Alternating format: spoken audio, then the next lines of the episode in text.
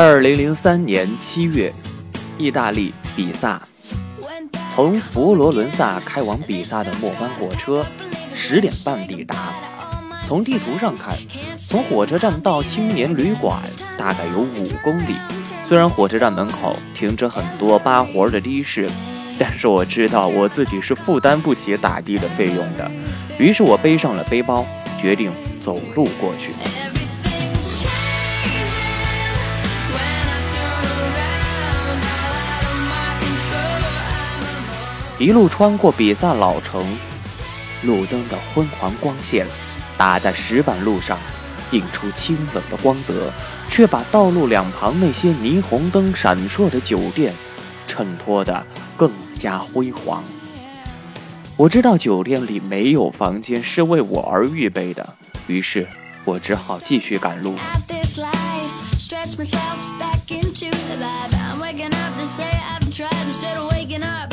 路过比萨斜塔，这是整座城市的中心，而我也是为它而来的。不过当务之急，还是要先找到个地方过夜才行。在一条路的尽头，我终于看到了青年旅馆的标志，可是大门紧闭，怎么叫也叫不开。而这个时候，有两个已经喝得醉醺醺的晚归的女孩告诉我，今天这里边已经满客了。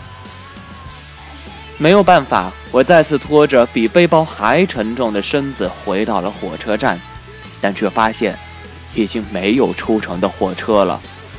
于是我在火车站旁边找了一家网吧上网，可是刚坐下没多久，网管就开始轰人了。原来意大利不流行通宵上网。无家可归，这是我脑子里马上闪出来的四个字，而我却没有觉得自己可怜，因为我知道这将是人生中第一次露宿街头的经历，而对于每一个第一次，我都会下意识的兴奋起来。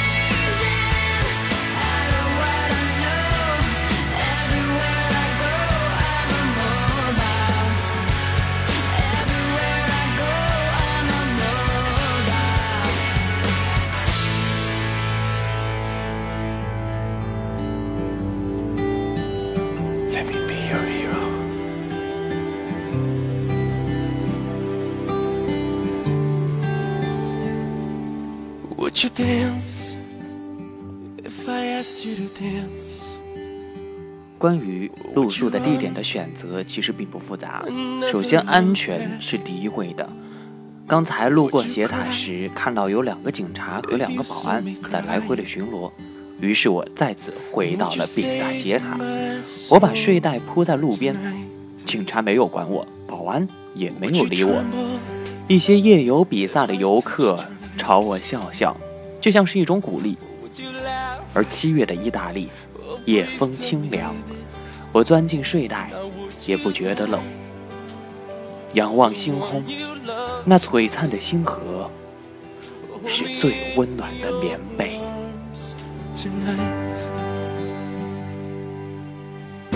I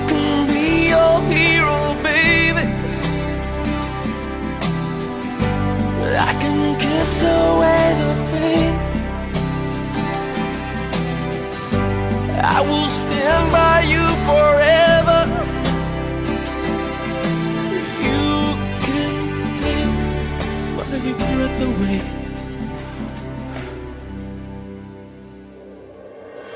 Would you swear that you'll always be mine? 醒来的时候已经是早上六点钟了，身体重新注满了能量。我用相机拍斜塔。可能这些照片和其他人拍的没有什么不同，但是我知道，我和他有过一夜的交集，于是心满意足的离开了。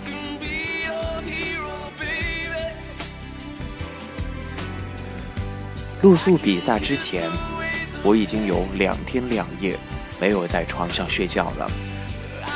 先从爱琴海的小岛坐了一整夜渡轮的甲板舱到达雅典，再坐火车横穿希腊大陆。再一夜渡轮甲板舱从希腊回到了意大利，然后又坐上了一整天的火车，抵达比萨时已经精疲力尽。后来又先后经历了青年旅馆打烊、火车站打烊、网吧打烊，真的是人算不如天算。再次来到比萨斜塔时，已经是凌晨一点多了。不过那一夜。我睡得很香。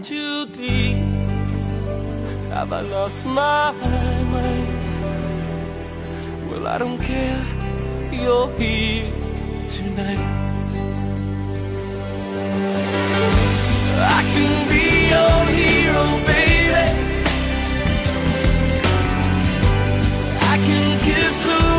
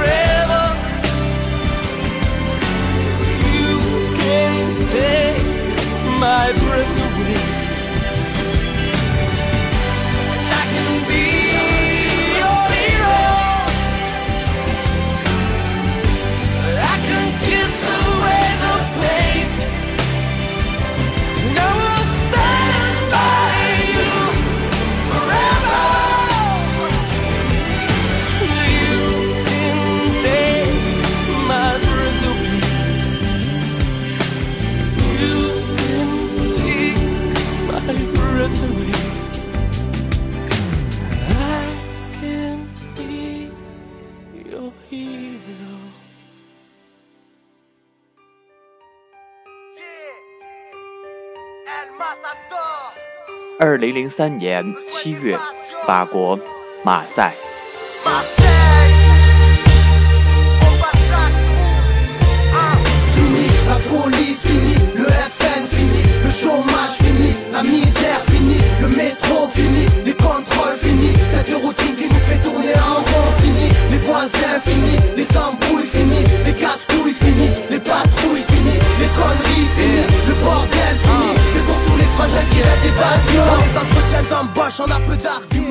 从马赛开往日内瓦的国际特快列车，车窗外是普罗旺斯的如画风景，可由于抓不住瞬间，所以视而不见。坐在我对面的是一个法国老头，他面色红润，看上去容易亲近。刚上火车的时候，是他帮我把七十升的巨大背包拖上了行李架。我们开始聊天，他问我一个人，我说是的。去哪里？瑞士，我要去看瑞士的雪山。显然他对旅行很感兴趣，接着就滔滔不绝地讲起了年轻时一个人周游世界的种种有趣经历，然后说。年轻人，人只活一次，有太多的地方你没有去过，太多的风景你没有见过，一定要多走走，多看看，才不算白活。我说，一定。人生总需要一个领路人，我很幸运，在遇到他的时候。我还年轻。La femme, la belle villa et la piscine. Tellement de billets de 500 qu'on peut en faire une tapisserie. C'est le monde à l'envers, les banquiers font des prêts aux braqueurs. Les fashion victimes sont pleines de wesh et yo ma gueule. Que des injures anti-état taguées au marqueur. Représenter les frères, les sœurs me tiennent trop à cœur. On s'habille en survêtement, mais on n'est pas sportif. On fait en sorte d'avoir casquette et basket assorties. Fini, la police fini, le FN fini, le chômage fini, la misère fini, le métro fini, les contrôles fini. Cette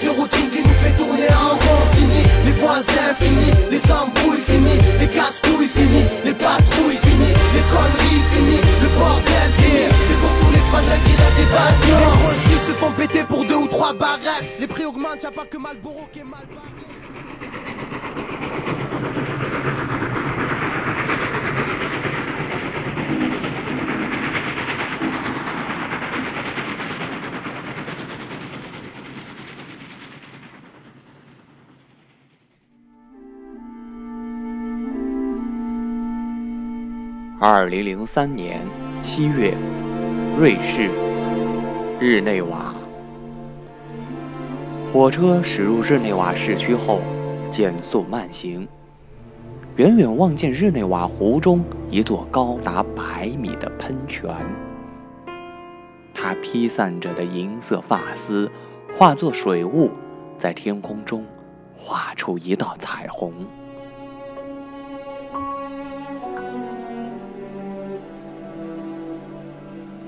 由于瑞士没有签署申根协定，国际旅客下车后都要接受海关的检查。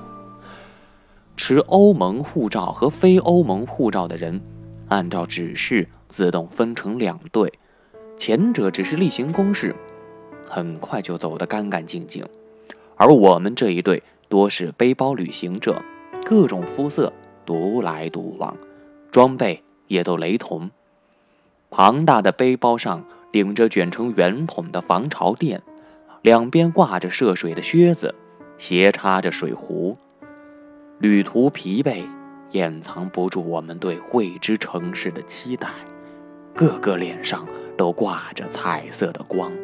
即使同样来自非欧盟国家，这个把守海关的瑞士老头似乎也只对亚洲、非洲和中东地区的旅客。重点关照，而那些长得酷似欧洲人的美国人、澳洲人，也都很快被放行了。有一个头上包着白头巾的印巴人被盘问了足足五分钟，而我身后的白人女孩等得不耐烦了，小声嘟囔着：“快点，快点！”我把护照递进窗口，瑞士老头看了一眼护照封面。又透过厚厚的镜片，用余光扫了我一眼，仿佛在说：“哈，中国人。”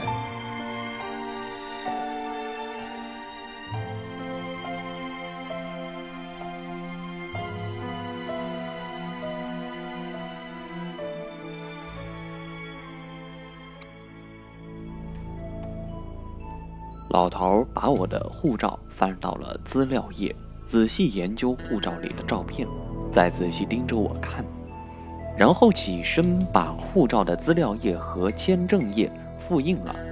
这是其他人都没有的程序，就连那个麻烦的印巴人也没有我这么麻烦。老头复印完证件之后，跟另外一个高个工作人员嘀咕了几句，紧接着却打了个电话，又回到了座位，对着护照问了我几个。不是问题的问题，比如说国籍、生日、年龄。问完了说，请旁边等一下，就叫了下一个，而并没有把护照还给我。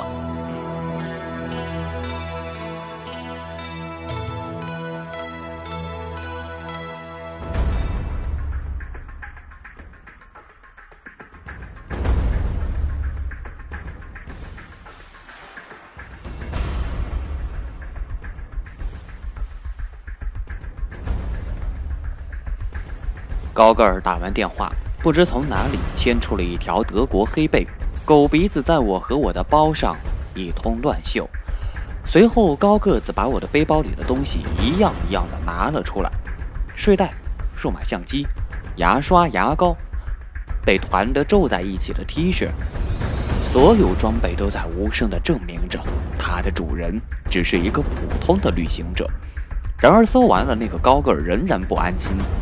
我也开始有点不甘心起来，向来对没经历过的事情抱有极大的热情，热烈期待着他的下一步行动。高个想了一下，把我叫进一个空房间，开了灯。他说：“先把衣服脱了，T 恤、旅游鞋、袜子、牛仔裤。”我把衣服一件一件的脱掉，脱的只剩下内裤了。把内裤也脱了，全部脱了。我一丝不挂地站着，并不觉得害怕或者是尴尬，只是觉得有点冷。看到了我的清白，他也明白再也查不出什么了，就让我把衣服穿上。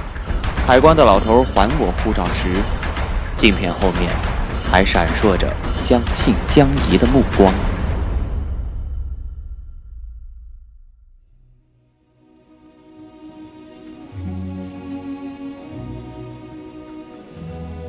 旅途中，这样的倒霉事其实还有挺多的，比如说被偷、被骗、被抢。最危险的一次，是我和劫匪在大街中央拼了一分钟，我大喊着 “no no no no no”，可他挥拳打我，而我死死地护住相机，就是没有松手。后来回想起来啊，既佩服我自己的勇气，说实话，也有一点后怕。其实只要人还在，一切都是可以从头再来的，没有什么大不了的。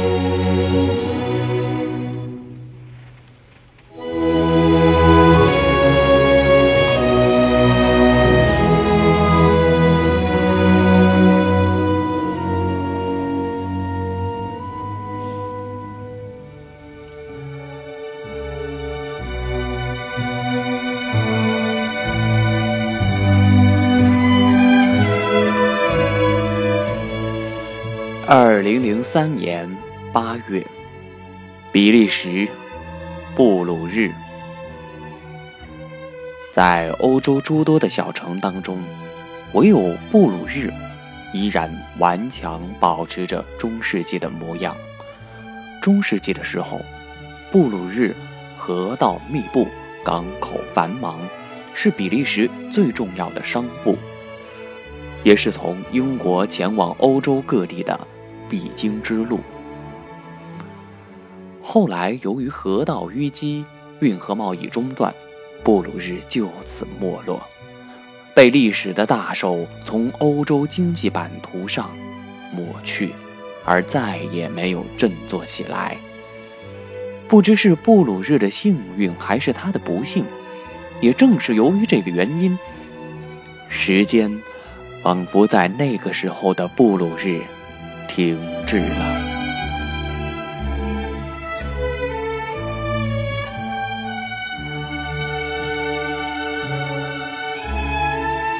直到今天，在布鲁日的街头，仍飘散着一种中世纪的气息。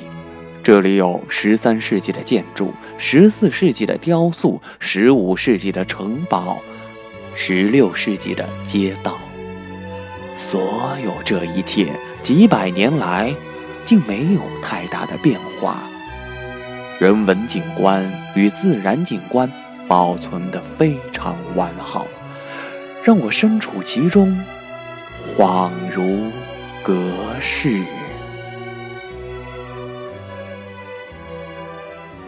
陶醉中，忽然产生了一些疑惑：奇怪，这些建筑雕塑。意大利的佛罗伦萨一样不少，这些城堡街道在英国爱丁堡也随处可以见到。到底是什么让布鲁日把时光留住，依旧保持着中世纪的情调呢？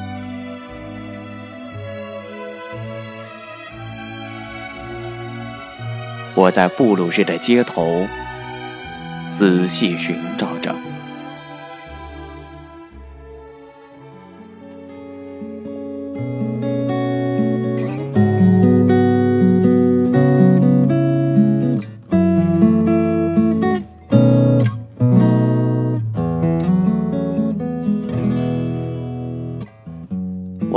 几个老人，他们坐在树荫下闲聊。见到如我一样的游客，他们总会微笑，这是对远道而来的客人表示欢迎。而我也以同样的微笑，这是对他们应有的尊敬。老人们真的已经很老很老了，不知道是时光在雕刻老人，让皱纹爬满他们的额头，还是反过来，老人。在雕琢时光。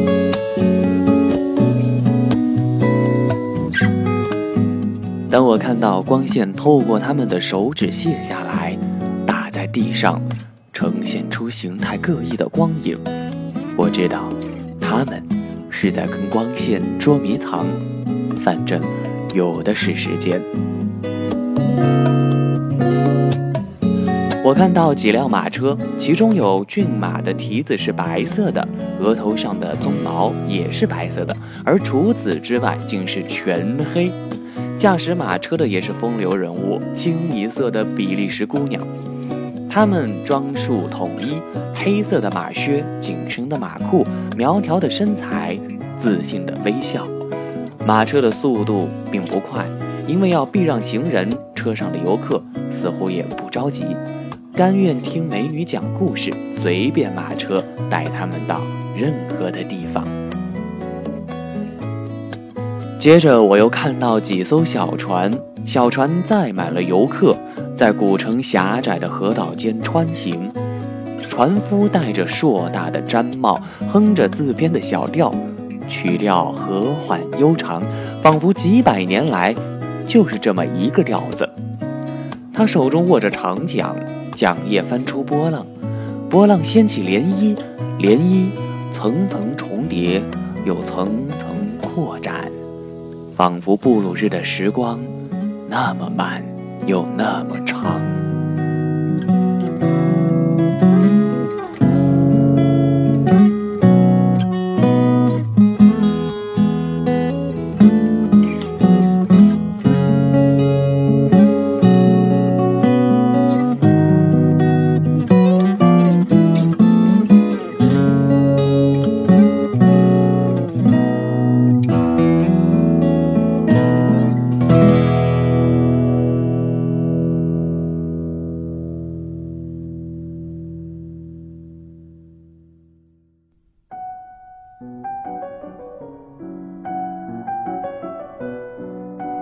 当我看到这些，我终于明白了，留住时光的，当然不是那些建筑、雕塑、城堡、街道。